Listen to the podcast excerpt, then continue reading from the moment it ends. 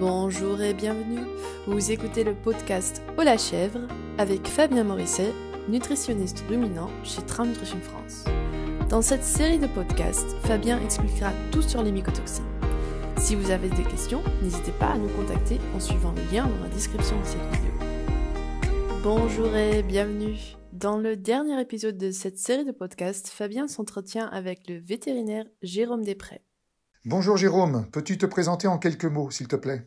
Bonjour Fabien, donc Jérôme Després, je suis vétérinaire, j'exerce depuis une trentaine d'années, j'exerce dans un cabinet nord de Sèvres, nous sommes 12 vétérinaires avec une activité mixte, et moi je suis spécialisé en espèces caprines depuis au moins 20 ans, à une activité à peu près à 100%, donc une activité libérale, conseil pour mes éleveurs, et puis une activité en conseil, en audit, euh, un petit peu partout en France sur des parfois des manques de production euh, ou des soucis sanitaires importants.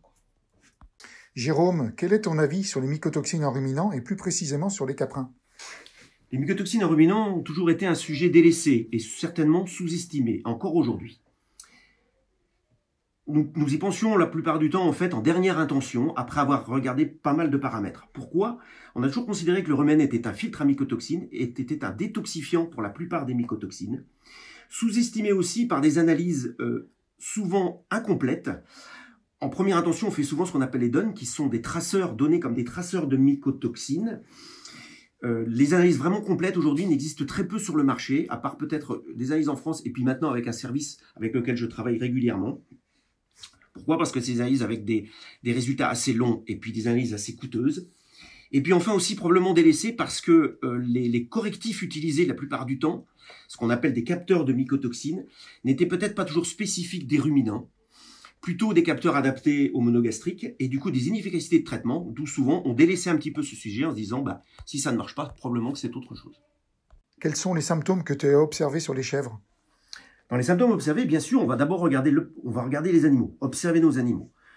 On, quand on a des problèmes de mycotoxines, on a des animaux souvent apathiques, des manques d'appétit, inappétence aussi de l'aliment, et puis les symptômes rencontrés tels que des boiteries, des hémorragies digestives, des affections diverses et variées.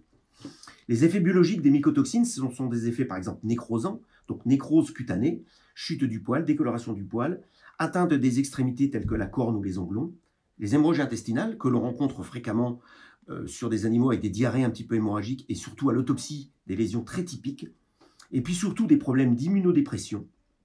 On peut rencontrer des problèmes de mammites, des taux cellulaires élevés, un problème d'efficacité alimentaire, la ration est parfois, souvent dans ces élevages-là, changée pas mal de fois avec des résultats très inconstants.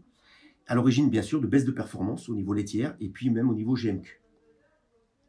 Ces mycotoxines, en fait, la toxicité des mycotoxines, produite en fait par nos, familles, des, différentes mycotoxines, va être variable selon la dose, la dose journalière ingérée, la durée d'exposition et l'état de santé de l'animal, et en particulier lié au bon fonctionnement du rumen. Jérôme, que conseilles-tu lorsque tu as des symptômes en élevage caprin?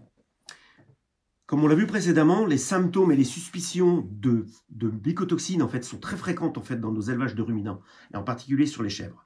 Depuis un an, avec la société True Nutrition, je systématise de plus en plus dans mes visites d'élevage et mes audits l'analyse de mycotoxines. Cette analyse est faite sur une ration totale. Nous avons fait à peu près 40 analyses et dans 65% des cas, les seuils toxiques sont dépassés. Quel est ton plan d'action? Dans ces élevages, nous avons mis en place des corrections avec l'ajout dans la ration de capteurs de mycotoxines. Pour la plupart, au bout de 15 jours 3 semaines, les symptômes rencontrés ont régressé et les performances laitières se sont améliorées. En cas de doute, donc, n'hésitez pas à faire un bilan mycotoxine avec un profil adapté aux ruminants. Merci beaucoup Jérôme, merci beaucoup Fabien et merci à vous d'avoir écouté cette série de podcasts. Si vous avez d'autres questions sur les mycotoxines, n'hésitez pas à nous contacter en suivant le lien dans la description de cette vidéo. À la prochaine